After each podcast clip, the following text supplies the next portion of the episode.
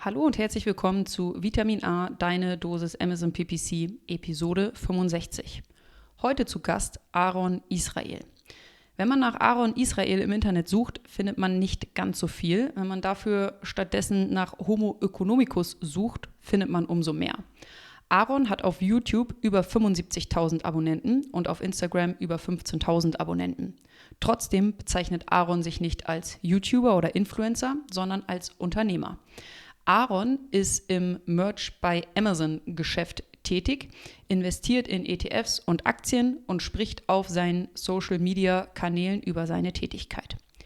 Wir sprechen heute mit Aaron vor allem über Merch bei Amazon, dem Print-on-Demand-Service von Amazon.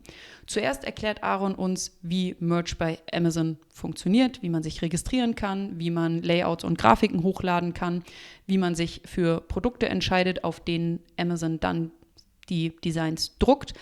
Aber natürlich sprechen wir im zweiten Teil auch über Amazon Advertising aus Sicht eines ähm, MBAs und ähm, sprechen auch über Unterschiede zu Seller- und Vendoren-Accounts.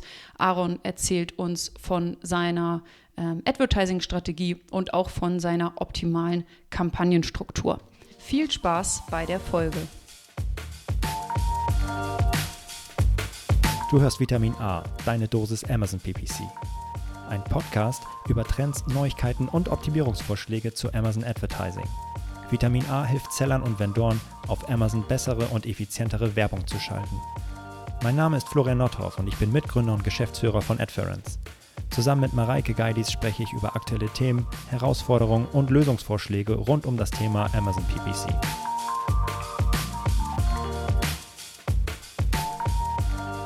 Moin Florian. Moin Mareike. Ja. Und moin Aaron. Herzlich willkommen. Hallo, freut mich hier zu sein. Hi Aaron, schön, dass du da bist. Schön, dass du da bist. Jawohl. Wir hatten gerade schon. Dank für die Einladung. wir hatten gerade schon ein kleines bisschen äh, Vorgeplänkel ähm, und wir sind ein bisschen neidisch auf äh, deinen Wohnort, aber da kannst du gleich noch ein bisschen was äh, zu erzählen. Ähm, wenn man im Internet so unter Aaron äh, Israel sucht, dann findet man nicht ganz so viel, aber wenn man nach äh, Homo economicus äh, sucht, dann umso mehr. Wer bist du? Was machst du so? Ja, das ist richtig. ähm, ja, also Aaron Israel ist ganz normal mein Name, aber ich trete eigentlich unter diesem Namen ja, nicht auf, sondern ich trete eigentlich ausschließlich oder man kennt mich unter dem Namen Homo economicus. Das ist ähm, ein YouTube-Kanal und dazu gibt es natürlich auch einen gleichnamigen Instagram-Kanal und so weiter. Und das ist ja eigentlich eine Idee gewesen, währenddessen ich ähm, studiert habe, habe mir überlegt, was ich mal so nebenbei machen könnte. Und da hatte ich gerade in der Uni das Thema dran und keine Ahnung, es, es passt heute gar nicht mehr so unbedingt, aber der Name ist irgendwie einmal entstanden und ja, es geht letztendlich bei mir ähm, jetzt gar nicht so viel um, um Amazon, sondern es geht ähm, ja viel um, ums Investieren in Aktien, in, in ETFs, so ein bisschen finanzielle Bildung äh, vermitteln und dass das eigentlich alles recht einfach sein kann. Und so kam dann irgendwie mit der Zeit, dass man natürlich ähm, naja, man braucht halt Geld, um in Aktien investieren zu können. Und das ist natürlich cool, wenn man irgendwie ein Business hat. Und so habe ich dann angefangen, auch auf meinem YouTube-Kanal zu erklären, was ich so für ein Business habe. Und da ging es halt sehr viel um Merch bei Amazon. Und ja, so kam dann irgendwie immer eins zum anderen. Und inzwischen ist es so, dass ich halt Videos mache, zum einen, wo es quasi um Aktien geht und wo es so ein bisschen um finanzielle Bildung geht. Und eben halt auch um, ja, um das T-Shirt-Business, um Printer on Demand und insbesondere da um den Bereich Merch bei Amazon. Mega, das hört sich auf jeden Fall ähm, sehr umfangreich und super interessant äh, sich an. Das heißt, du, du hast ein Business, mit dem du Geld verdienst. Das Geld, was du verdienst, das legst du an. Und dein drittes Standbein in Anführungsstrichen ist dann, dass du darüber sprichst und Menschen informierst und damit dann natürlich auch eine gewisse Reichweite hast und auch darüber wieder Einkommen generierst. Genau, das passt soweit ähm, alles ganz gut zusammen ich sag mal, wenn man jetzt über so ein Business spricht, dann verrät man natürlich auch immer relativ viele Geheimnisse. Mhm. Ähm, und das muss sich ja irgendwie auch lohnen, wenn man quasi sich selber Konkurrenz ranzüchtet, mehr oder weniger kann man ja, eigentlich sagen. Ähm, das heißt, ich habe jetzt nicht irgendein Produkt oder sowas, was ich verkaufe, oder ich habe jetzt nicht irgendein, ja, manchmal hat man dann, dass man irgendwelche Coachings oder sowas anbietet. Mhm. Ich habe halt mhm. nichts von all dem. Ich, ich ähm, ja, ich bin eigentlich quasi nur in dem Business eigentlich tätig und spreche halt darüber und natürlich durch YouTube da mein YouTube-Kanal auch eine entsprechende Größe hat und da dann auch ein, ein paar mehr Zuschauer inzwischen dabei sind, mhm. da lohnt sich das schon auch, dass das dass ich da eine, ja, eine kleine Entschädigung habe für die Information, die ich da so Nein, nein, ich will das nicht, ich will das nicht runterreden. Das ist schon auch ein gutes Einkommen, was man damit erzielen kann. Ja. Ah, cool. Ähm, wie, wie regelmäßig haust du was raus ähm, an, an Content auf YouTube, Insta und so? Also, also mh, mm, auf YouTube ist es so, dass es zwei Videos pro Woche gibt. Das mhm. ist immer mittwochs und samstags. Und das ist, ähm, ja, auf Instagram entwickelt sich das gerade. Da habe ich jetzt erst Mitte des letzten Jahres angefangen. Das ist gerade so alle zwei Tage. Aber da ist es auch so, dass ich das nicht ausschließlich alleine mache. Also ich habe auch im T-Shirt-Business, das ist nicht so, dass das eine One-Man-Show ist. Also ich mache das Punkt Nummer eins mit meiner Freundin alles zusammen. Mhm. Und Punkt Nummer zwei, dass es da halt auch inzwischen einige Mitarbeiter gibt oder halt so insbesondere halt Freelancer. Das ist dort mal ein Student, der sich quasi was dazu verdient, die dann halt unterstützen, wenn es um die Bereiche geht, ja, wenn es so ein bisschen um SEO geht, wenn es jetzt um, um die Erstellung von Designs oder von, von Beiträgen auf Instagram ist und so weiter. Mhm. Aber ja, also die Videos erstelle ich selber, nur schneiden macht auch schon jemand anders. Okay, okay. Ja. cool. Du auf jeden Fall. auch Bitte. Ja, ex extrem viel Content, den du produ produzierst, wie du gerade gesagt hast. Und du bist ja auch äh, ziemlich erfolgreich. Auf äh, YouTube hast du über äh, 75.000 Abonnenten, habe ich gesehen. Und auf Insta auch über äh, 15.000. Das ist ja schon, schon eine Ansage. Und äh, bist du auch noch auf anderen Kanälen unterwegs oder sind das so deine, deine beiden Hauptkanäle? Ja, also eigentlich ist der, der Hauptkanal quasi ähm, YouTube und Instagram ist jetzt erst so relativ neu dazugekommen. Mhm. Es gibt dazu noch zu den entsprechenden Bereichen ähm, Facebook-Gruppen, also insbesondere für das ah. T-Shirt-Business, die ist auch, ich glaube auch ich will jetzt nicht lügen, ich glaube 9500 Mitglieder oder sowas sind es. Die ist auch relativ aktiv, die Gruppe. Ähm, das ist einfach, naja, im, bei YouTube kann ich quasi erzählen so ein bisschen was, wie was funktioniert, aber die Leute machen das ja dann selber und dann braucht man natürlich einen Austausch, irgendeine Art Forum und sowas, wo die Leute dann halt miteinander sprechen können und da eignet sich halt so eine Facebook-Gruppe wirklich sehr gut. Ähm, mhm. Ja, das ist so der, der dritte Bereich. Es kommen sicherlich mhm. irgendwann auch noch andere. Ich habe bekomme jetzt immer öfter mit, dass die Leute eigentlich nicht zu Facebook wollen, sondern gerne Discord nutzen wollen und sowas. Also ja. dass die, die nächste Generation eigentlich mit Facebook nichts mehr am Hut hat. Ähm, da muss ich dann auch irgendwie mit der Zeit gehen, langsam mal. Das heißt, sowas kommt dann sicherlich auch irgendwann mal. Ja. Okay, spannend, mega, mega interessant. Ja, das Thema Community Management haben wir auch noch irgendwie auf dem Zettel. Mhm. Und ganz oben ähm, äh, steht bei uns auch Discord tatsächlich äh, aktuell als, als Favorit. Äh, mhm. Äh, genau. Und am Ende ähm, ist, bist du dann jetzt eigentlich ähm, äh, MBA, also äh, Merch bei Amazon Unternehmer, YouTuber, Influencer? was ist, Investor? Anleger? was, was, wenn ja. du sagst, was du, was du machst, wenn du dann, dann Freund, neue Freunde kennenlernst und die fragen, Aaron, hey, was machst du eigentlich? Ja, das ist eine gute Frage. Also ich bezeichne mich eigentlich ungern als ähm, YouTuber oder als Influencer oder sowas. Ähm, ich weiß auch nicht, das war eigentlich nie so mein, mein großer Gedanke, das zu werden oder so. Und manchmal ist es auch ähm, also es ist, eine tolle Sache, wenn man jetzt irgendwie, wenn ich jetzt hier, ähm, bin ja gerade außerhalb von Deutschland, also bin gerade auf Zypern, ähm, und wenn ich hier im, im, Supermarkt erkannt werde, es ist, ist natürlich auf der einen. Seite eine, eine, schöne Sache, aber ähm, das war jetzt nicht mein ursprünglicher Gedanke, dass ich, dass ich das werden wollte. Eigentlich würde ich mich ähm, eher als Unternehmer bezeichnen. Alles, was ich halt irgendwie mache, ist, ich unternehme was. Und das mache ich halt mhm. ähm, ja, auf eigenes Risiko, ähm, mit eigenem Geld. Wenn was schief geht, gut, dann zahle ich halt das Ganze, aber wenn was funktioniert, dann darf ich auch die Lorbeeren einheimsen. Ja. Also wenn ich mich versuche irgendwo vorzustellen, die meisten Leute kennen mich ja dann meistens schon durch YouTube irgendwie, ähm, aber wenn ich mich versuche neu vorzustellen, dann sage ich eigentlich einfach nur, dass ich Unternehmer bin, halt einfach in verschiedenen Bereichen. Okay, okay. ja. Cool. Und du hast gerade schon einmal fallen lassen, äh, du lebst jetzt auf äh, Zypern. Wie, wie lange schon und wie, wie kam es dazu? Ähm, ja, also leben würde ich noch nicht sagen. Ich bin gerade auf Zypern, okay. ja. Das Ganze fing, also ich habe vor jetzt muss ich überlegen, vor drei Jahren habe ich Deutschland verlassen. Ähm, ich, ich verdiene halt das Geld komplett ortsunabhängig. Also YouTube-Videos mhm. kannst du halt überall machen, wo du gerade bist. Und, und auch das T-Shirt-Business ist ja, du brauchst dann nicht einen Laptop und daran kannst du alles machen. was ich ansonsten auch so mache, um deine, um deine Aktien zu verwalten, da brauchst du halt heutzutage eigentlich nur noch eine App. Ähm, du kannst ja alles ortsunabhängig machen. Und so bin ich vor vier Jahren angefangen, ein bisschen zu reisen. Und dann vor drei Jahren habe ich beschlossen, okay, ich ähm, gucke mal, wo es mir so auf der Welt ganz gut gefällt und bin halt ein bisschen rumgereist. Dann natürlich, wo man halt ähm, als junger Mensch dann als erstes hinmacht. Wir waren in Thailand, also mit meiner Freundin zusammen, wir waren halt in Thailand, wir waren in Indonesien, wir waren in ähm, Mittelamerika, in Mexiko. Ähm, und haben halt geguckt und dann Ende des Jahres 19 war das, genau 19, ähm, hat mir ein Freund von Georgien erzählt eigentlich und ich bin ähm, mit meiner Freundin dann nach Georgien und das hat uns eigentlich auf Anhieb am besten gefallen und das ist immer verrückt, die meisten Leute, wenn man von Georgien spricht, die denken halt mhm. an den US-Bundesstaat Georgia ähm, so. an das, das, kleine, das kleine Land, was quasi vor Russland liegt. Ähm, das kennen immer die meisten Leute nicht oder man hat so als, als tiefster Ostblock irgendwie in Erinnerung, aber Mhm. wir waren halt dort und ja, natürlich war halt lange Ostblock.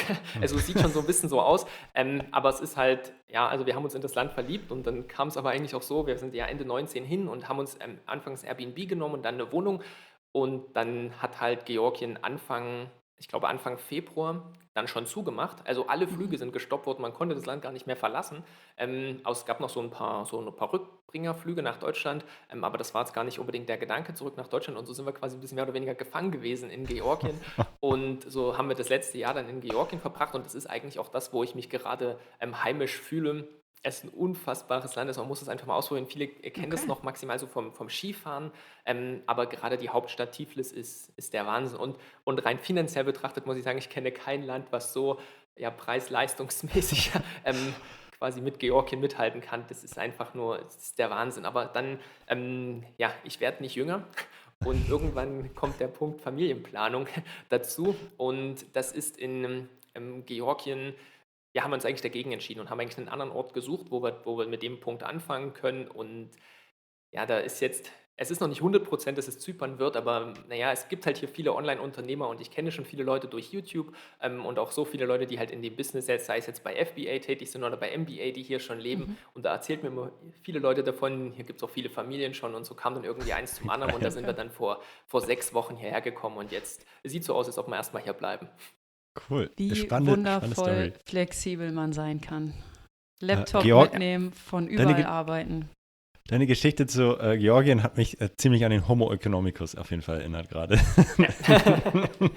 also den, den man in der BWL-Vorlesung ge gelernt hat, also auf jeden Fall.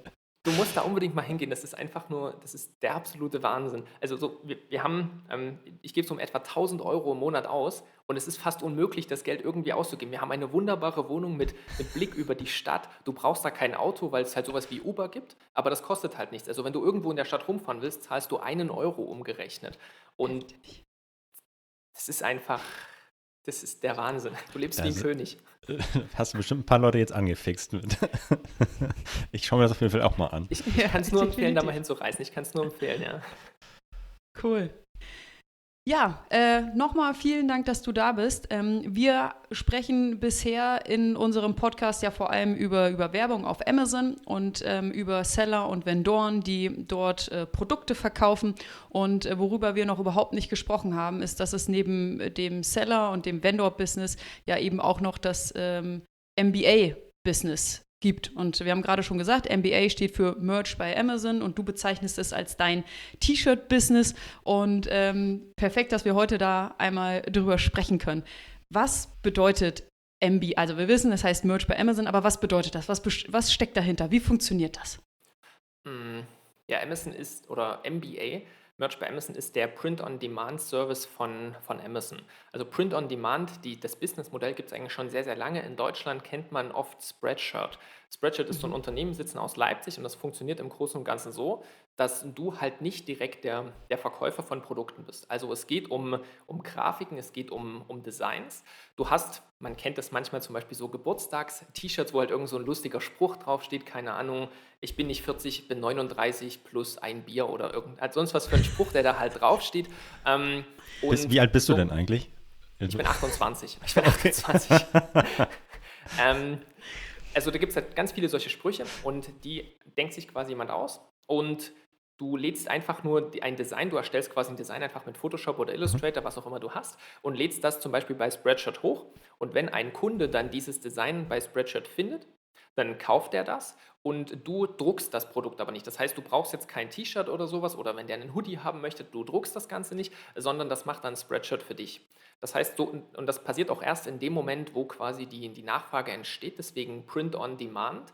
Und das, also der Kunde kauft, in dem Moment druckt Spreadshirt das Produkt und dann kriegt der Kunde das Ganze quasi. Das heißt, du brauchst quasi keine Lagerhaltung, könnte man sagen, halt außer jede Menge von diesen, von diesen ähm, ja, Rohartikeln. T-Shirts, könnte man Ja. sagen, genau. Ähm, und das brauchst du auch nicht selber, sondern das hat quasi der, der Verkäufer, was in diesem Fall Spreadshirt ist. Und diesen, das gibt es schon ewig. Also Spreadshirt, ich weiß nicht, gibt es glaube ich seit 1998 oder sowas. Und das ist immer weiter gewachsen. Da gibt es auch inzwischen börsennotierte Unternehmen, zum Beispiel Redbubble. Ich glaube, die ähm, sind kommen ursprünglich aus Australien oder sowas, aber wie auch immer, das ist also ein richtig großer Markt, der wird immer größer und so vor ähm, fünfeinhalb Jahren hat Amazon quasi diesen Markt für sich entdeckt ähm, und hat den, den Service Merch bei Amazon gestartet indes man quasi genau das Gleiche, was man davor halt bei Spreadshirt und den ganzen Anbietern, die es halt noch so gibt, ähm, gemacht hat, kann man jetzt halt bei Amazon machen. Das heißt, du kannst dort dein Design hochladen und ein Kunde hat, du hast quasi den großen Vorteil, wenn du bei Amazon deine Produkte verkaufst, über Merch bei Amazon, naja, du hast den organischen Traffic oder du hast halt die Plattform Amazon hinter dir. Ja. Ähm, und das ist halt, ja, ist einfach heute der, der Way to go, um den Kunden zu erreichen. Ähm, und das ist halt so, du lädst quasi jetzt deine Produkte bei, oder deine, deine Designs nur bei Merch bei Amazon im Backend hoch. Die werden quasi automatisch bei amazon.de.com, wo auch immer du sie hochlädst, gelistet. Und wenn ein Kunde sie kauft, dann druckt Amazon das für dich und du kriegst quasi eine kleine Vergütung dafür, dass du quasi das Design bereitgestellt hast. Aber Amazon kümmert sich um den Rest. Und der, der große Vorteil von diesem, von diesem Business ist für meine Begriffe, ich war ähm, früher im Bereich ähm, so, ja, mit Ebay-Shops und sowas tätig und du hast ja immer Kundenkontakt und du musst dich um Returns kümmern und sowas. Und das ist hier einfach gar nicht der Fall. Also du hast keinen Kontakt zum Endkunden, alles, was du machst, ist, du hast quasi, ja, wenn du bei Merch bei Amazon verkaufst, du hast quasi nur einen Kunden, das ist Amazon und Amazon kümmert sich einfach um den Rest. Krass. Mega.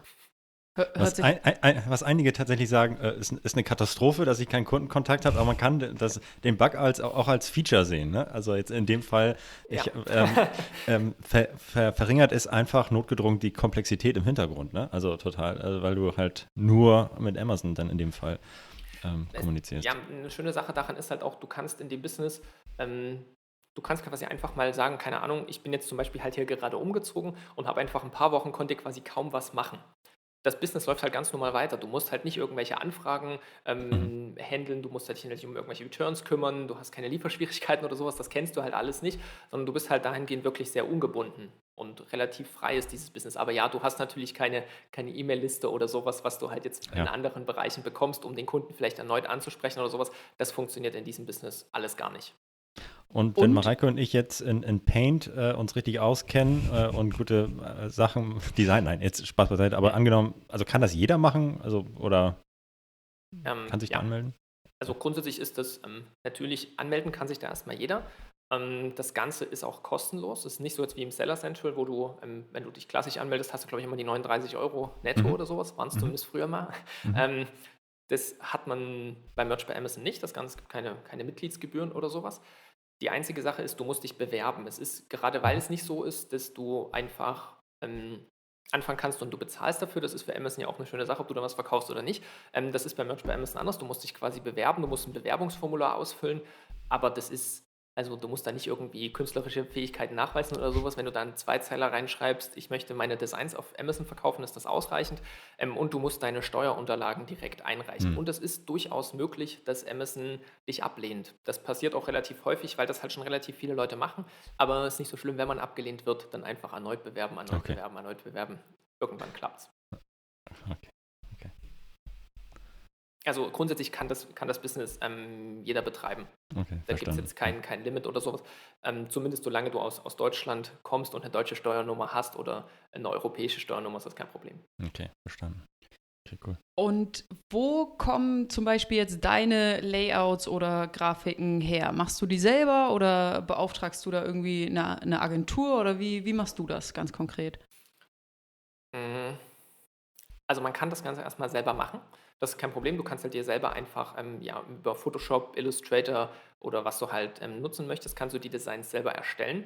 Ähm, es ist aber so, dass das Business ähm, mit der Zeit, ich sag mal, ein klassisches Numbers Game ist. Das mhm. heißt, es geht einfach um die Anzahl der Produkte, die Anzahl der Designs, die du hast, eben einfach, weil das viele Leute machen können oder weil es quasi unendlich mhm. viele Leute ähm, ähm, theoretisch machen können und du hast keine Kosten, wenn du irgendwas hochlädst. Deswegen geht es einfach irgendwann um eine gewisse Masse. Und da kommst du irgendwann mhm. alleine nicht mehr hinterher. Und dann ist das Problem, du kannst jetzt eine Agentur in Deutschland damit beauftragen, die das Ganze für dich erstellt. Ähm, die Frage ist, ob das ähm, also das ist eigentlich ein austauschbares Produkt so und Design ist jetzt nicht so extrem aufwendig und ich sag mal, das können die Leute meistens in, im Fernen Osten ähm, günstiger erstellen und so ist das in, also du konkurrierst natürlich auch. Es gibt halt viele mhm. Leute, die das auch jetzt aus, aus Indien machen, die das aus, ähm, von den Philippinen aus machen oder sowas ähm, und mit denen konkurrierst du ja auch um die, oder die können quasi genau das gleiche Business haben und deswegen ist es in der Regel so, dass man ähm, sich Designer quasi holt. Also man arbeitet mit Freelancern zusammen und da gibt es richtig Mhm. Portale für. Und das sind dann insbesondere Leute aus den Philippinen.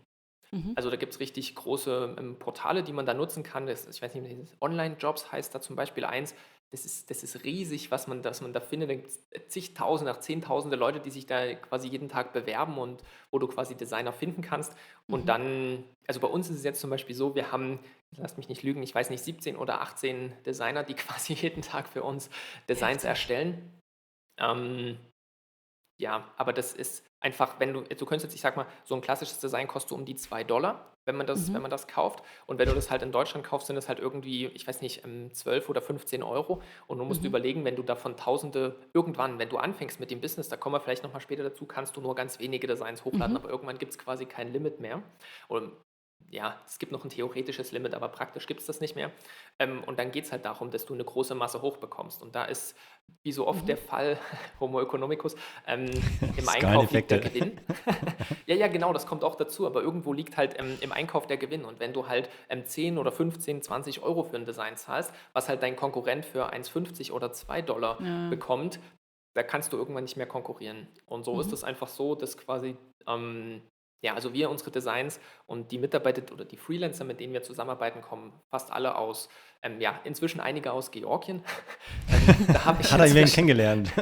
genau, da sind jetzt äh, viele Studenten zum Beispiel, machen das jetzt in Georgien für uns. Ähm, die, für die ist es halt auch, für die ist es halt super einfach. Die, ähm, ja, du kannst halt am Laptop arbeiten. Ähm, und auf, auf den Philippinen, ich habe zum Beispiel, wir haben einen so einen Lead-Designer und der war eigentlich Krankenschwester und ist dann durch so eine Krise, ähm, seine Frau ist krank geworden, er muss halt irgendwie von zu Hause Geld verdienen und hat halt angefangen, das zu verkaufen. Und jetzt arbeitet er seit vier Jahren für uns und ja, also für die ist das, glaube ich, auch oft ziemlich cool, weil sie quasi einfach am, am Laptop Geld verdienen können, quasi, was, ja, ja. so kam das. Ich gut. Ja, Wir sprechen gleich noch ein bisschen, glaube ich, darüber, wo, was man überhaupt alles. Wir haben jetzt gerade Print on Demand und äh, T-Shirts, aber es gibt ja, ja. viel mehr. Da können wir, glaube ich, noch ein bisschen ähm, e- einsteigen. Aber ähm, wie viele Designs hast du denn aktuell live und sterben die irgendwann wieder? Also nimmst du die wieder runter oder wie muss ich mir das vorstellen? Also wenn ich jetzt unsere Zahl sage, dann muss ich sagen, dann, dann vermittelt das ein bisschen ein falsches Bild, weil wir haben Produkte online über eine halbe Million aktuell. Und das ist, also dass ich, ich, es gibt jetzt keine offiziellen Statistiken darüber, aber ich gehe davon aus, dass es zumindest wahrscheinlich die Top 5% oder vielleicht auch Top 1% oder sowas ist. Mhm. Ähm, ich kenne nur ganz, ganz, ganz, ganz wenige Leute, die so eine Menge oben haben. Ähm, wenn man mit dem Business anfängt, vielleicht muss ich ähm, mal einen Schritt zurückgehen, wenn man mit dem Business anfängt, man muss sich das so vorstellen, Amazon hat das aufgebaut, als einziger Print-on-Demand-Anbieter hat Amazon das aufgebaut wie so ein Computerspiel eigentlich. Das ist wie ein Level-System. Wenn du wirst angenommen von Merch bei Amazon und darfst jetzt mitspielen quasi, dann bist du im, im Level 1, das heißt Tier 10 ähm, und du darfst nur 10 Designs hochladen.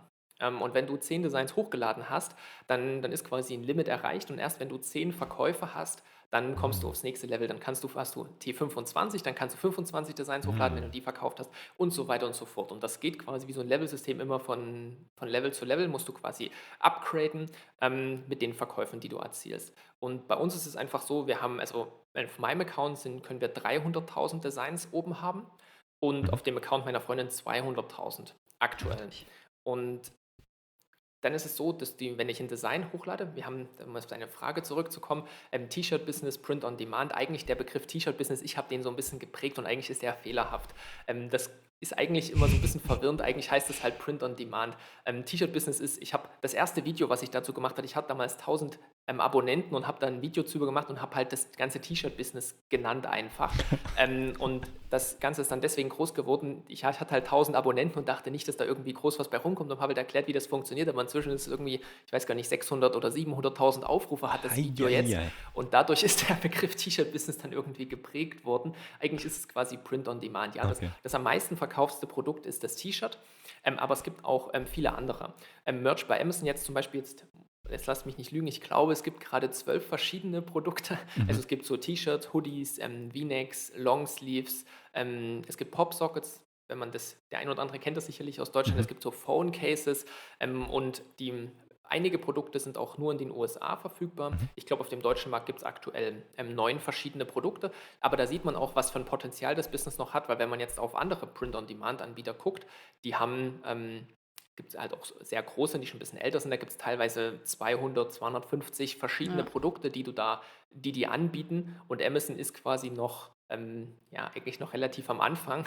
Mhm. Ähm, und man merkt jetzt, dass das eigentlich erst so richtig losgeht, das ganze Business. Also ich glaube, dass Amazon wie intern das Business letztes Jahr erst so richtig gestartet hat mhm. und davor gar nicht wusste, ob man das quasi so groß aufzieht. Aber ähm, letztes Jahr gab es quasi einen richtigen Schub. Ich, vielleicht auch durch die, durch die Krise bedingt, dass die Leute natürlich online kaufen mussten. Mhm. Ähm, und da gab es halt einen enormen Schub. Und ich ähm, könnte mir vorstellen, dass wir in, in, ein paar Jahren auch darüber sprechen, dass Amazon, Amazon wahrscheinlich nicht nur zwölf Produkte anbietet, sondern wer weiß, 30, 40, 50, 100. Okay. Das kommt und, sicherlich noch.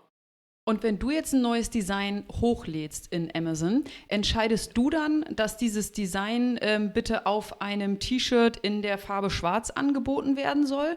Oder gibst du einfach nur Amazon das Design und die entscheiden, auf welchen äh, Produkten sie das anbieten? Ich entscheide das. Also wenn ich ein Design hochlade, ich habe äh, vorhin gesagt, ich kann ich auf meinem Account 300.000 Designs anbieten. Das ist auch ähm, Designs, die ich anbieten kann. Das heißt, wenn ich jetzt zum Beispiel, ich habe 300.000 Slots zur Verfügung, ich lade ein Design hoch und ich sage jetzt Amazon, ich möchte das auf dem T-Shirt, auf dem Hoodie und von mir aus auf einem Sweatshirt hochladen, mhm. dann ist das für mich quasi nur ein Upload. Also das zählt für mich mhm. als ein Design. Mhm. Ähm, aber es sind quasi drei Produkte. Ich sage Amazon, auf was für Produkten ich das Ganze anbieten möchte und ich sage Amazon, in was für Farben und zu welchem Preis ich das Ganze ja. Anbieten möchte. Ähm, das mhm. ist quasi das, was ich von, von meiner Seite, ach so, und ich kann einstellen, ähm, für welche Größen, also Männer, Frauen mhm. und Kinder sind die Größen, die ich zur Auswahl habe. Da muss man manchmal ein bisschen aufpassen. Ich sage mal, wenn du ein Design hochlädst, wo irgendwie Alkohol im Spiel ist oder sowas, dürfen quasi Kindergrößen nicht, nicht aktiv sein. Ähm, da muss man quasi einfach so ein bisschen ja, sich an die Terms of Service von Amazon halten. Mhm. Aber ja, aber das ist quasi alles, was ich bei dem Prozess okay. des Hochladens auswählen kann. Und wenn du ein Design hochlädst und dann entscheidest, äh, auf welchen Produkten das angeboten werden soll, musst du dann noch irgendwas für die Produktdetailseite, also für das Listing machen? Oder ist das am Ende, ist die, äh, das Listing, die Produktdetailseite einfach nur ein Template, was mit allen Informationen, die es irgendwie schon gibt, befüllt wird? Also ich muss auch die ähm, quasi ein Listing schreiben. Ich habe aber, okay. ich kenne das noch so ganz, ich Ganz früher habe ich auch mal bei, bei Amazon so verkauft als Seller. Ähm, ich meine mich zu erinnern, dass man ja da zum Beispiel einen, einen Bereich hatte, wo man Keywörter eintragen konnte. Mhm. Ähm, das gibt es zum Beispiel bei Merch bei Amazon nicht. Das heißt, ich mhm. habe nur ähm, zwei Bullet Points zur Verfügung und eine Beschreibung. Okay. Ähm, und ich kann einen Titel und eine Brand eintragen. Das sind die, die fünf Felder, die ich im Großen und Ganzen zur Verfügung habe. Mhm. Und das ist aber so, dass wenn das Produkt dann veröffentlicht ist, dann gibt es quasi noch ähm, Produktdetails, die Amazon hinzufügt, also aus welchem Stoff das T-Shirt ist und ah. lauter solche, solche Einzelheiten, die dann quasi nicht das Design spezifisch sind, sondern die dann quasi fürs Produkt spezifisch sind. Aber das ist ja quasi bei jedem T-Shirt gleich, das ist bei jedem Hoodie gleich und das fügt Amazon von sich aus ähm, hinzu. Hier kommt aber noch eine, eine gewisse Besonderheit dazu und zwar, ich habe gerade ähm, erzählt, dass Amazon das letztes Jahr quasi erst so richtig gestartet hat, dieses mhm. Business. Amazon hat halt, als die vor fünf Jahren angefangen haben, oder ich weiß nicht, fünf, sechs Jahre oder sowas ist es jetzt alt, da haben sie in den USA gestartet. Und anfangs gab es diesen Print-on-Demand-Bereich quasi nur für den US-Markt. Und vor drei Jahren ist es dann in Deutschland gestartet und im Vereinigten Königreich. Ähm, wenn ich jetzt zum Beispiel ein T-Shirt hochlade, oder ein Design hochlade und sage, ich möchte das auf ein T-Shirt drauf machen und ich muss dann die Beschreibung machen und ich möchte das in den USA veröffentlichen und in Deutschland. Dann muss ich quasi die, die Beschreibung, den Titel und so weiter, was ich quasi an zusätzlichen Informationen ähm, zur Verfügung stelle, das muss ich dann jeweils in den Sprachen machen. Mhm. Das heißt, du musst es dann quasi auf Deutsch und auf Englisch machen. Und jetzt letztes Jahr kam Amazon auf die tolle Idee, wir, wir expandieren jetzt richtig und jetzt gibt es noch den französischen Markt, den spanischen, den italienischen und den japanischen Markt. Ähm, das heißt, dort kann ich jetzt auch meine Produkte veröffentlichen und ja, und da musst du es halt in den jeweiligen Sprachen machen. Also Amazon übersetzt das Stand heute zumindest nicht für dich. Das heißt, es ist praktisch, wenn du ein paar mehr Sprachen sprichst. Okay.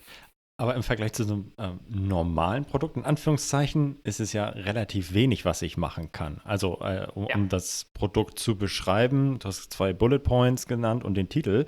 Und, äh, und das ist auch die Möglichkeit, also abgesehen jetzt von der Werbung, auf die kommen wir auch gleich noch zu sprechen, aber sind wahrscheinlich dann die einzigen Möglichkeiten, um auch gefunden zu werden, also für ein bestimmtes Design. Ähm, Party, so und so, 40 Jahre, T-Shirt, äh, Bier, was auch immer dann, dann, nimmt. Aber äh, das sind, ist dann schon relevant. Oder ist Amazon auch schon, ähm, ich meine, das könnten sie mit Sicherheit so intelligent, dass sie auch äh, verstehen, was in dem Design an sich stattfindet, zusätzlich? Ja. Ah, also krass. Amazon kommuniziert das nicht so. Mhm. öffentlich. Ähm, aber man ist sich ziemlich sicher, dass wenn du zum Beispiel einen Spruch auf dem, auf dem mhm. T-Shirt stehen hast, den du in deinem gesamten Listing nicht drin hast, dann warum auch immer, wenn du nach dem Spruch suchst, kannst du auch dein T-Shirt finden. Geil. Also Amazon, der, das wird schon so funktionieren, also die mhm. Bilderkennung des Amazon das quasi schon im, im Backend zumindest weiß und das auch den entsprechenden Kunden vorschlägt.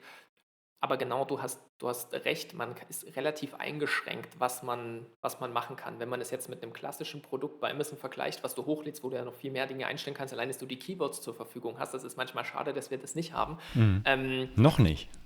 Äh, ja, noch Wer nicht. Weiß, stimmt. Äh, ähm, aber ja, es ist quasi, es ist schwer, sich quasi abzuheben. Und es ist halt ja. einfach so, es ist ein Numbers Game, es machen unfassbar viele Leute. Das heißt, du brauchst natürlich einfach eine entsprechende Masse, damit du, damit du gefunden wirst. Und es passiert, es ist vollkommen normal, dass wenn du 100 Shirts hochlädst, dass sich davon nur ein kleiner Teil verkauft. Mhm. Ähm, aber, ach, das ist auch eine Frage, die du, die du vorhin hattest. Aktuell ist es so, dass nach einem Jahr die Produkte wieder wieder von Amazon runtergenommen werden, also von Amazon direkt, die entfernen die wieder, wenn die sich nicht verkauft haben. Wenn ein Produkt sich einmal verkauft hat, dann wird es nie wieder entfernt. Aber das ist auch so eine Sache, die hat sich jetzt ein bisschen verändert, weil es, ich erinnere mich, als ich angefangen habe, da waren das 60 Tage. Also wenn sich ein Produkt nach 60 Tagen nicht verkauft hat, dann ist es gelöscht worden. Mhm. Dann sind es 90 gewesen, ein halbes Jahr und jetzt sind wir bei einem Jahr angekommen, ähm, dass Amazon das quasi irgendwann wieder löscht, wenn es sich wenn es nicht verkauft. Aber es sind, es sind enorme Dimensionen, was, was man da hochlädt und das ist, das ist schwer zu greifen. Also ich habe 300.000 Design-Slots zur Verfügung und ich kann aktuell, ich glaube, 19,2 Millionen verschiedene Produkte hochladen.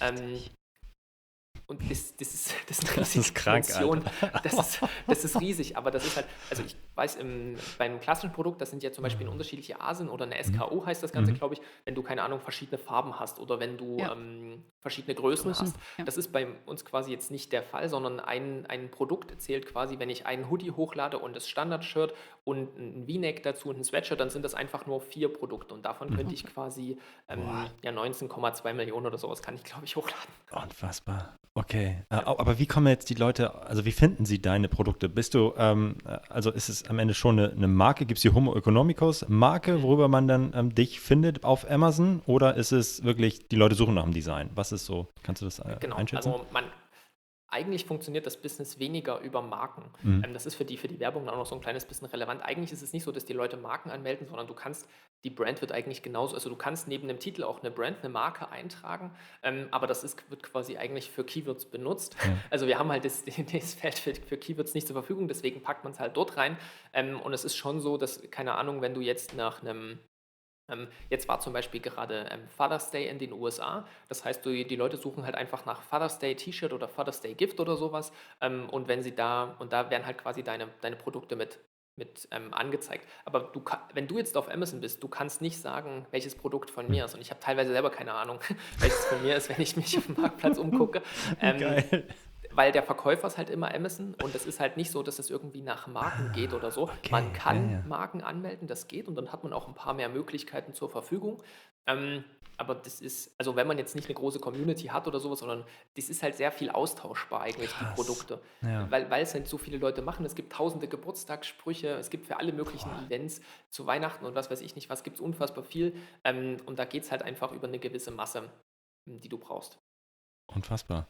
Und ähm, ja, ach Gott, ich würde schon am liebsten jetzt über Werbung sprechen, aber ich weiß nicht, ob wir da schon ich, sind. Ich hätte noch eine Frage und dann können wir, glaube ich, den, den Übergang schaffen.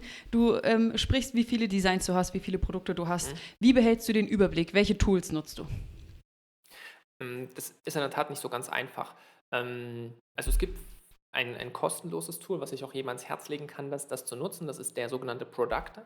Ähm, Productor for Merch bei Amazon, das ist ähm, ist auch ein deutscher Entwickler, der ist, ähm, der ist auch in der Community sehr aktiv, es ist ein cooler Typ und er stellt das Tool quasi kostenlos zur Verfügung. Damit kann man sehr viel analysieren. Das Problem wird, dass die, ähm, wenn man so viele Designs irgendwann hat, dann und man lädt da immer alle Daten quasi runter. Man lädt zum Beispiel die Verkäufe runter, welche Produkte haben sich an welchen Tagen verkauft. Und das sind dann halt auch viele hunderte Verkäufe jeden Tag. Ähm, das legt irgendwann die Rechner lahm. Also ich habe einen wirklich schnellen Rechner, ähm, äh, einen ganz neuen, aber das ist also das schaffen die Tools irgendwann nicht mehr. Und da gibt es ein Tool, was so ganz abgespeckt ist. Das sieht letztendlich aus wie eine große Excel-Tabelle, aber irgendwann musst du halt nur noch mit Daten umgehen. Mhm. Ähm, und das heißt Mergeflow. Das ist so eins, was ich, was ich, was quasi mein, mein, mein täglich Brot ist. Damit arbeite ich quasi primär. Ich gucke mir bei Merch bei Amazon das Backend gar nicht so viel an, sondern ich bin eigentlich in diesem okay. Tool drin. Und es gibt natürlich Tools, wenn man einmal eine gewisse Größe erreicht hat, dann ist es wichtig, dass man Produkte oder Tools hat, die einem helfen, hochzuladen. Weil es halt mhm. einfach solche Dimensionen sind. Bei uns geht eigentlich jeden Tag so, was Produkte angeht, so zwischen ähm, 7.000 und 9.000 verschiedene ähm, Produkte hoch. Und wenn du das mit der Hand eingibst, da wirst du ja verrückt. Ja. Also das ist ja, und da gibt es halt einfach Tools, die, also du füllst quasi nur Excel-Tabellen und die Tools laden dann alles für dich hoch. Und okay. ja, und das, da so, gibt so ein Tool, das ist auch ein deutsches, was aber die Deutschen, ich weiß gar nicht warum. Also die Amerikaner haben schon auch Tools, aber meistens nutzen die dann irgendwann meistens die deutschen Tools. Das ist verrückt. Ähm, es gibt ein so ein Tool, das heißt ähm, Lazy Merch. Und das ist auch so das, was eigentlich inzwischen Standard ist, eigentlich in dem, in dem Business, ja. Krass. Okay. okay. Also hast du da auch schon, im, ja, nutzt die Tools, klar, um Übersichtlichkeit herzustellen, aber eben auch um Prozesse zu automatisieren. Total nachvollziehbar ja. bei den Zahlen, die du gerade nennst. Ja, aber es ist, ich muss ehrlich sagen, also ich verwalte ja quasi immer so ein bisschen den Account meiner Freundin und von mir und das, also ich habe schon viele Designs im Kopf und wenn man sich damit viel beschäftigt, dann kennt man natürlich viele Dinge und ähm, wenn wir dann auch noch zur Werbung kommen, das sind viele Dinge, die man immer im Kopf haben muss, aber alles habe ich auch nicht, nicht mhm. mehr im Kopf und das ist, glaube ich, auch bei der Masse einfach, einfach nicht möglich. Was, welche Designs funktionieren denn am besten? Vielleicht einmal so nochmal. Also was, also was ganz, sind es immer? Äh, ja? ja, also ganz grundsätzlich ist es halt einfach so, dass das ganz unterschiedlich ist, je nachdem, auf welchem Marktplatz du aktiv bist. Mhm. Also zum Beispiel in Deutschland verkaufen sich halt ähm, Designs, die einfach auf Deutsch sind, sehr viel besser als Designs, die halt auf Englisch sind oder ohne Sprüche. Man muss auch sagen, dass naja, kenne deine Zielgruppe, ähm, dass oft die, ähm, die Designs oft naja, ein bisschen flach sind, würde ich, würd ich fast sagen. Es ist manchmal ein bisschen, ein bisschen einfacher. Ähm, das ist oft, das halt, ich sag mal so, ähm, je einfacher so ein Design ist, desto besser verkauft sich es eigentlich. Ähm, und so ganz in den, in den USA ist es halt noch dahingehend ein bisschen was anderes, dass die Amerikaner ja tausende Feiertage haben. Und eigentlich geht es bei den Feiertagen meistens nur dafür, die brauchen irgendeinen Grund zum zum Trinken. Mhm. ähm, mhm. da gibt es zum Beispiel so Feiertag, ich weiß nicht, ob ihr kennt, Cinco de Mayo, ähm, am 5. Mai. Die Amerikaner glauben halt, dass das der Nationalfeiertag der Mexikaner ist. Das stimmt halt nicht. Ähm, aber die glauben es halt und das wird quasi in Mexiko gar nicht gefeiert, aber die Amis feiern es halt und die kaufen dafür dann halt Shirts wie die Verrückten. Ähm, und da gibt es dann halt, keine Ahnung, Cinco de Drinko und so ein Zeug. Ähm, und wenn du da halt mal so einen, so einen Winner hast, dann, ja, das sind halt oft ganz einfache Sprüche, wo irgendwas mhm. manchmal mit Alkohol drauf ist oder was weiß ich nicht was. Ähm, also so, so Event-Shirts laufen halt unfassbar gut. Ähm, und in den USA der Vorteil, die Leute schicken das eigentlich nicht zurück. In mhm. Deutschland hast du das Problem, du verkaufst zwar vielleicht super viel zu diesen Events, aber die Leute schicken das zurück. Wenn das Event vorbei no, ist, dann kriegst du die Dinge alle wieder und wenn du dann, keine Ahnung, Returnquoten von 25% auf so einem Shirt hast, dann macht es doch nicht mehr so viel Spaß. Gerade mhm. wenn du das mit die, die Sales quasi mit Werbung erkauft hast, mhm. macht das nicht so Freude. Aber ich habe jetzt gerade, ähm, kann ich vielleicht mal erzählen, ich habe gerade einen Winner in den USA gehabt. Das war jetzt Father's Day am, am 20 ja, ich glaube, am 20. war Father's Day in den USA und da hatte ich jetzt das erste Mal so einen richtig krassen Winner und das waren dann so 300, 400 Verkäufe am Tag die du, die du mit so einem Shirt halt erzielst. Und das sind so ganz klassische Sprüche halt irgendwie für, für Väter, ähm, die eigentlich das ganze Jahr über angezogen werden können, aber was einfach als Geschenk verpackt werden kann. Und ja, also das ist dann so das. Okay. Aber das ist auch irgendwie so die Spitze, weil das versuchen halt ganz viele, da brauchst du halt einen Winner und der okay. räumt komplett alles ab. Das, das heißt also am Ende ähm, funktionieren die Mechanismen im Hintergrund ähnlich wie bei normalen Produkten, dass wenn ein Produkt äh, gut konvertiert, gute Klickraten hat und ansprechend ist, dann äh, mag Amazon das und pusht es entsprechend auch. Genauso ist das bei mir auch gewesen, wenn man in den USA geguckt hatte, gab es ein Gift für Father's Day oder sowas, immer wenn du auf Amazon.com gegangen bist ähm, und dort stand dann halt mein Shirt manchmal in der ersten Reihe mit. Nice. Ich hatte ähm, ja, ähm, wobei das halt trotzdem, also ich hatte einen, das ist ja wahrscheinlich, in Deutschland funktioniert das ja genauso mit mhm. dem Bestseller-Rang ähm, und so ist es in den USA auch und mein Shirt hatte dann einen Bestseller-Rang von so 2000 und das heißt halt 400 Sales am Tag. Aber es gibt halt auch, also es gibt halt auch noch andere Leute, die haben, ja, ja oder ich kenne selber einen, der hat ein Shirt mit einem Bestseller-Rang von 700 und ich weiß nicht, das sind dann wahrscheinlich vierstellige Verkäufe pro Tag, die du mit einem so einem Shirt machst. Mhm. Und wenn du halt, wenn du einen guten Winner hast, dann machst du 5 Dollar pro pro Verkauf. Ähm, Lohnt sich. Und dann kann man das mal hochrechnen. Das ist, das ist dann, also, aber das ist dann halt das ist ja so ein bisschen Glück, aber in den USA ist halt der Markt, das ist einfach so riesig, das kann man sich gar nicht vorstellen. Und das, auch das Konsumverhalten ist Mhm. einfach was ganz anderes als in Deutschland. Die Leute kaufen halt so Shirts wie die Verrückten, muss man Ja. einfach sagen. Aber am Ende ist es schon so ein äh, Longtail-Business eigentlich auch, ne? Also das, das heißt, am Ende wachst ihr dadurch, dass ihr nicht nur, natürlich Winner sind immer schön, aber am Ende, ihr habt einfach 500.000 Designs und dadurch wächst ihr einfach auch, weil ihr dann auch äh, verschiedene Sprüche machen könnt, Designs, die dann Ja, ja. einzeln nicht so hervorstechen, aber die Summe macht es dann am Ende. Genau, genau. Wir sind halt in, in, keine Ahnung, in tausenden verschiedenen Nischen drin. Alles, was man sich irgendwie vorstellen kann, haben wir zu, haben wir zu Shirts, wobei ich immer wieder überrascht bin. Ich, ich suche ja immer nach neuen Nischen, die wir bespielen können und muss man quasi jede Woche Research machen. Man braucht ja, was die, was die Designer für einen erstellen können. An Sprüche muss man sich irgendwas einfallen lassen, muss ein bisschen kreativ sein und mir fallen eigentlich jede Woche neue Nischen ein, was man noch bespielen könnte. Also es ist ja, die, der Kreativität sind da irgendwie keine Grenzen gesetzt, alles in einem. Und man muss auch, ähm, vielleicht noch eine Sache dazu, das klingt jetzt, wenn ich die Zahlen sage, klingt es natürlich nach unfassbar viel. Ähm, ich bin halt auch schon ein bisschen länger in dem Business tätig und das ist wirklich so, dass ähm, man muss hier wirklich einen sehr langen Atem haben, Mhm. alles in allem. Das heißt, du lädst heute ein Shirt hoch. Ich habe zum Beispiel jetzt so die, die großen Winner, die wir jetzt haben, stammen eigentlich nicht von diesem Jahr. Wir haben dieses Jahr schon super viele Produkte hochgeladen, ähm, aber die, die richtigen Winner stammen eigentlich naja, von 2020 oder eigentlich noch von 2019. Wenn ich Krass. sagen müsste, die meisten Shirts, die wir in diesem Jahr verkauft haben, stammen eigentlich aus den Jahren ja ähm,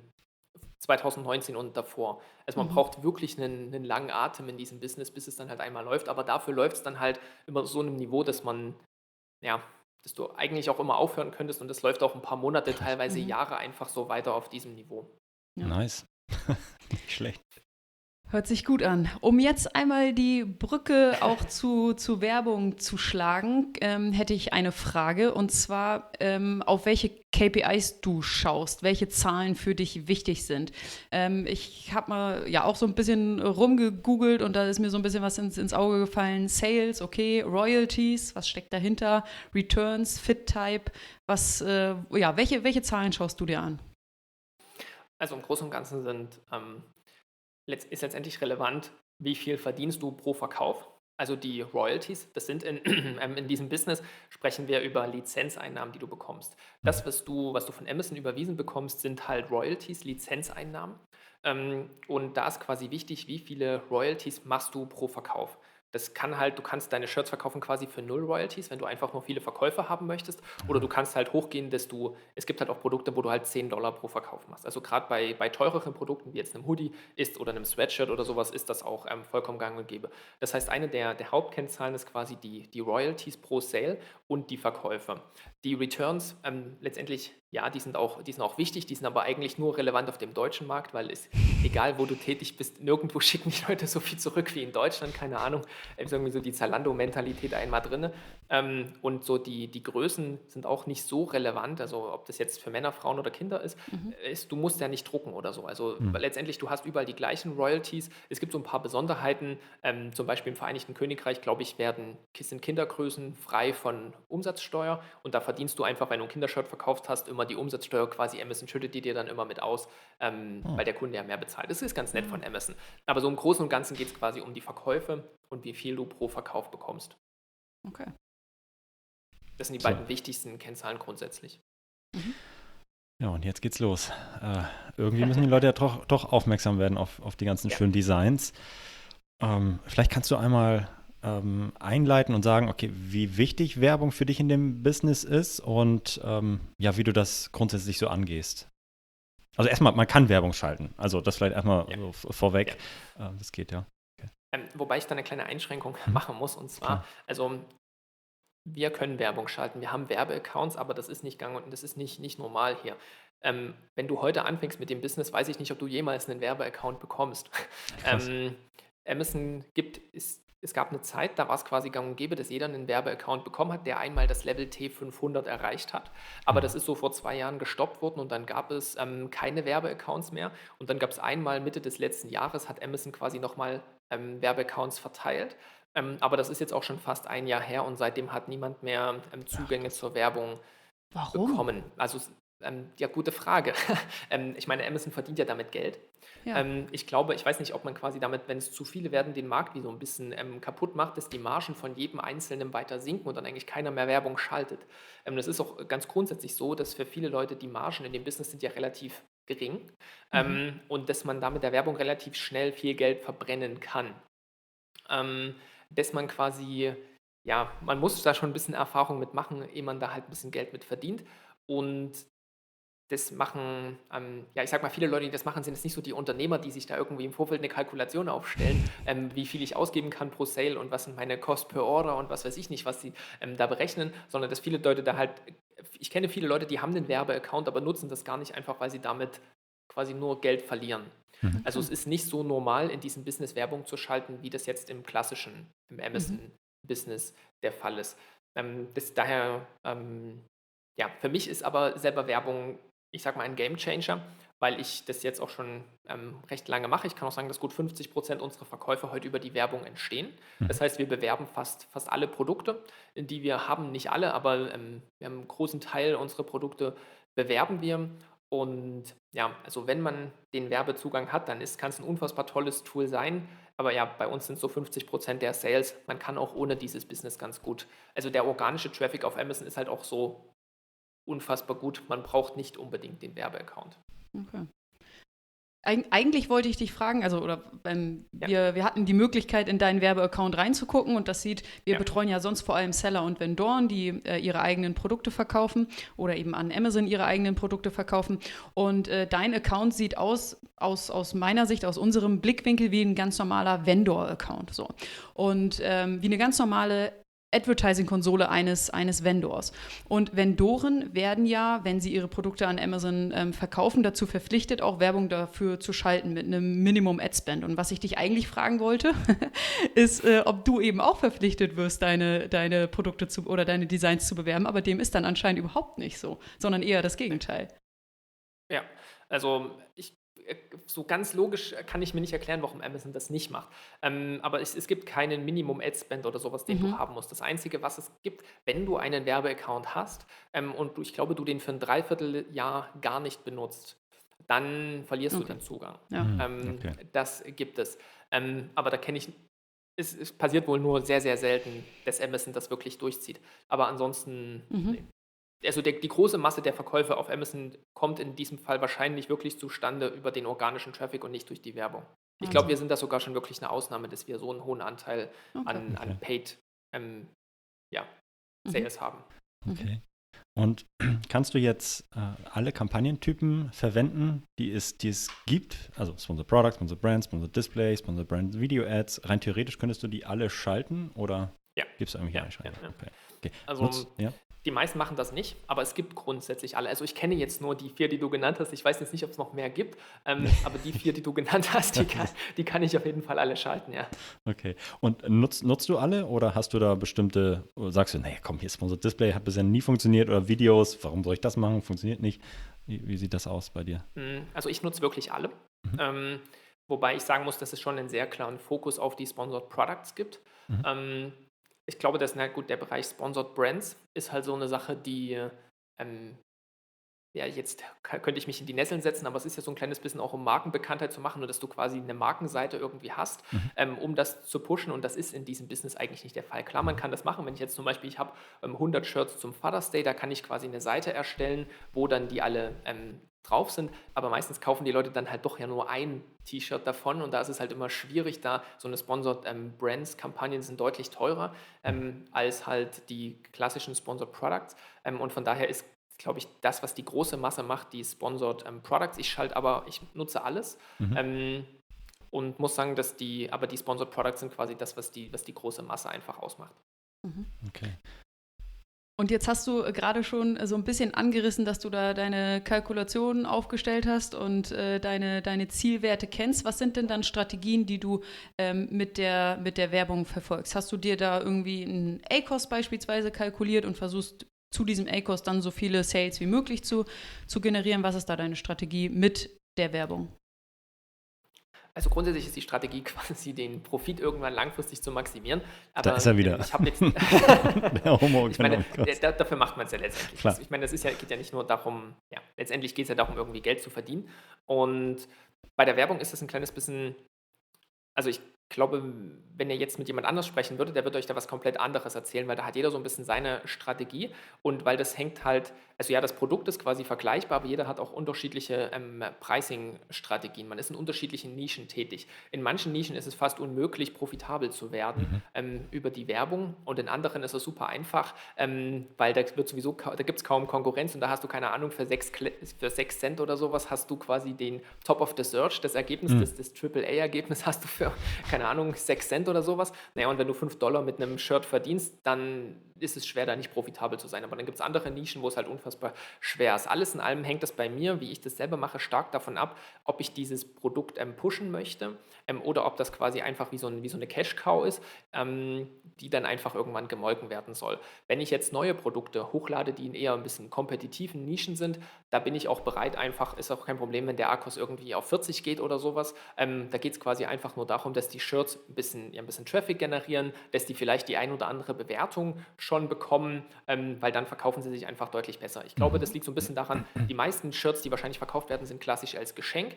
Und mhm. dann kauft man halt einfach die Produkte bevorzugt, die eine Bewertung haben. Ja. Mhm. Und so ist es halt, deswegen kaufe ich mir manchmal quasi wie die erste Bewertung und so die ersten Verkäufe über die Werbung ein. Und wenn die Shirts dann einigermaßen laufen, dann geht man quasi einfach darunter. Für mich ist immer schön, wenn der, wenn der ACOS so es hängt jetzt ein bisschen ab, von welchem Marktplatz wir sprechen, aber in den USA, wenn ich schaffe, den ACOS so Richtung 12% zu drücken, dann ist es, ist es der Wahnsinn. Mhm. Ähm, dann ist es quasi, ja, ist halt das, was Werbung sein kann, mhm. quasi eine Gelddruckmaschine. Ähm, aber ähm, meistens klappt das nicht so gut. Oder die neuen Shirts sind jetzt eher beim ARCOS von 25 oder 30 oder sowas. Okay, mhm. also das heißt, wir haben auch den ähm, klassischen Produktlebenszyklus dahinter oder diese äh, Produkt-Launch-Strategie kann man da eigentlich auch ähm, anwenden. Am Anfang okay, geht es um ja, Pushen, Sichtbarkeit, Reviews ähm, und am Ende wahrscheinlich lernst du auch aus den ähm, also hätte ich jetzt vermutet aus den Suchanfragen, die am Ende auch auf dem Produkt landen, ja. oder? Also das heißt, du hast wahrscheinlich auch deine Autokampagnen, schaust mal, okay, was funktioniert da eigentlich, was führt zu Klicks, zu, äh, zu Conversions am Ende auch und buchst es dann manuell ein und pushst es wahrscheinlich ein bisschen mehr dann. Genau, darauf kannst du dann ja quasi dann wieder ähm, ja, manuelle Kampagnen erstellen, mhm. ähm, die dann halt genau diese Keywörter verwenden. Man muss ein kleines bisschen, man kann es ja, im Großen und Ganzen kann man es vergleichen, aber natürlich die Details sind ein kleines bisschen was anderes, weil ich quasi einfach an einem Tag 4.000, 5.000 ähm, Designs quasi oder, oder Produkte hochlade. Mhm. Ich kann die ja nicht quasi alle richtig launchen, sondern da geht es schon darum, meistens ist es so, du, keine Ahnung, ich habe, ähm, es kommen 5.000 neue hoch und da jage ich halt die Werbung drauf und davon kristallisieren sich dann ein paar raus, die mhm. halt verkaufen oder wo der Kunde halt einfach drauf anspringt, ähm, wo es halt relativ ähm, schnell zu Sales führt und die pickt man sich dann quasi raus und bewirbt die ein kleines bisschen stärker, quasi noch so wie eine Vorselektion, was irgendwo, wo der Kunde quasi überhaupt nur zugreift. Okay. Aber ja, im Großen und Ganzen ähm, funktioniert so. Ähm, ich habe es bis jetzt bei Merch bei Amazon, muss ich sagen, noch nie mitbekommen, dass irgendwann ein Produkt nicht mehr läuft.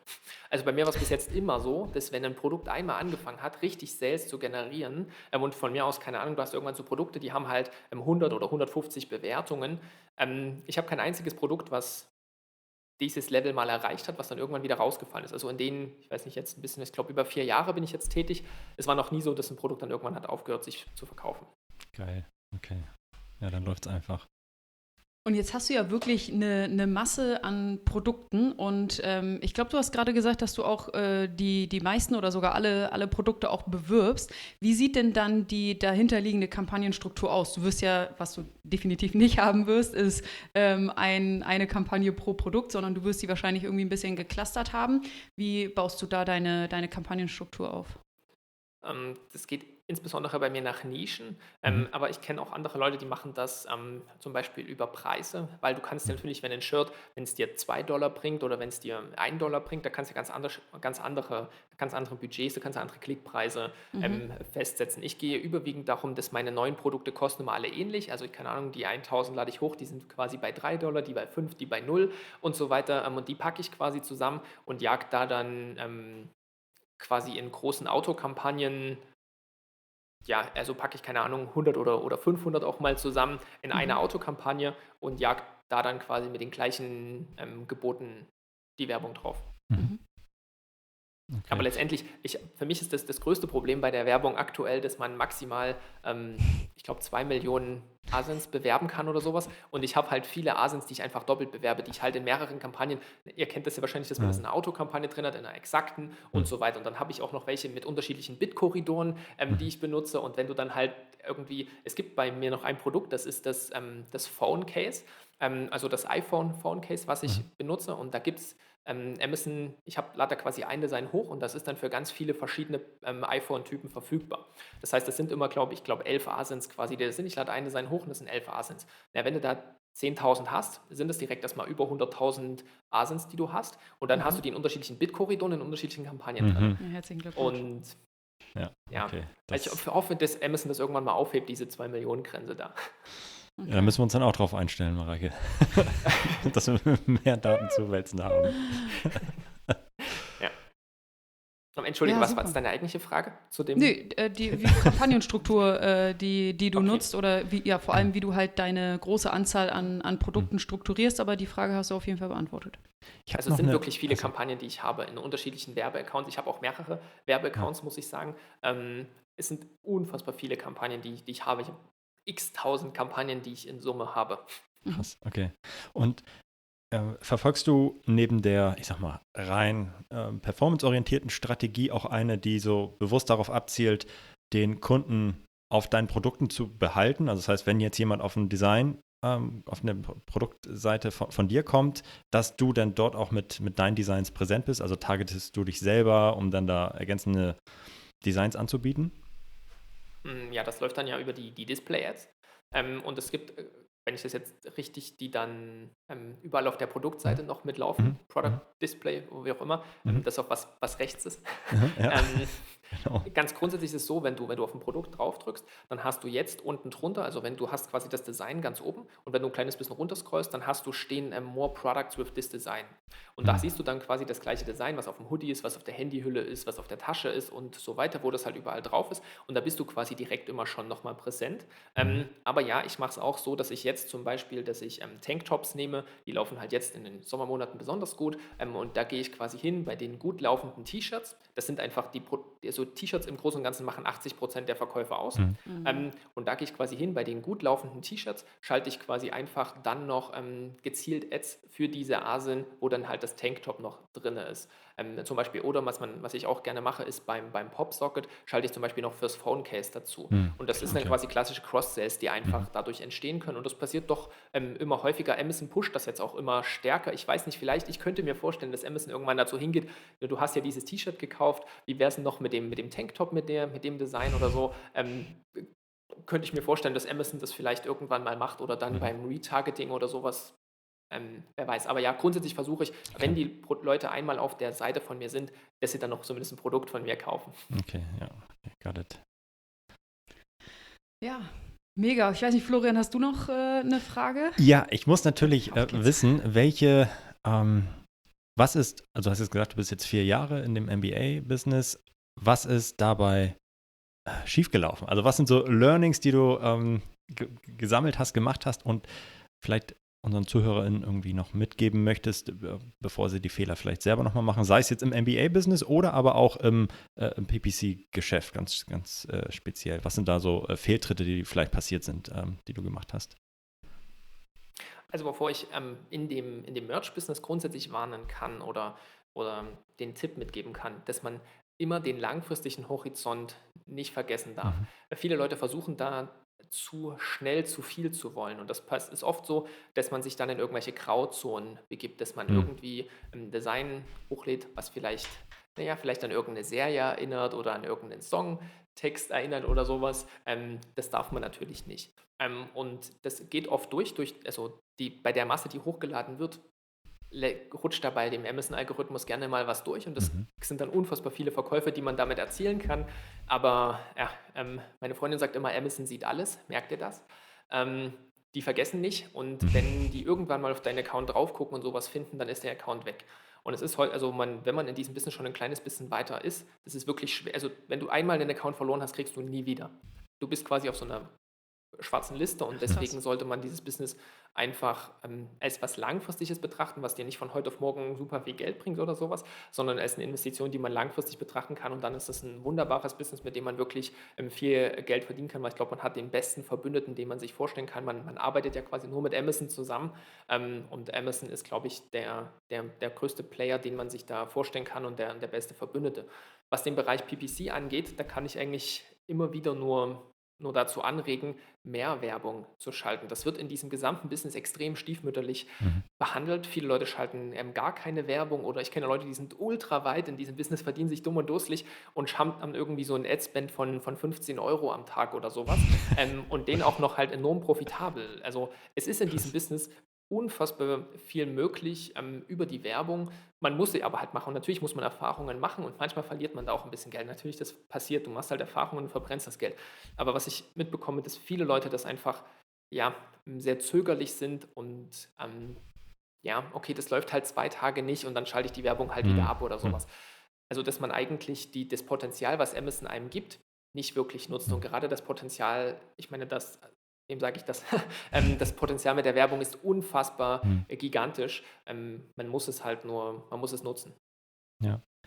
Sch schönes Schlusswort. Ja, total. Aaron, das war eine mega Diskussion, mega Unterhaltung mit dir. Vielen Dank für die Insights, die du geteilt hast und ja, die Einblicke, die wir, die du uns gegeben hast. Vielen, vielen Dank dafür. Vielen lieben Dank für die Einladung. Ich freue mich, dass ich hier sein durfte. Das war super interessant. Ja. Vielen, vielen Dank. Macht's gut. Tschüss. Ciao, ciao. Tschüss. Das war Vitamin A, deine Dosis Amazon PPC. Für Fragen und Feedback schreibt uns gerne eine Mail an vitamin-a at Vielen Dank fürs Hören und bis zum nächsten Mal.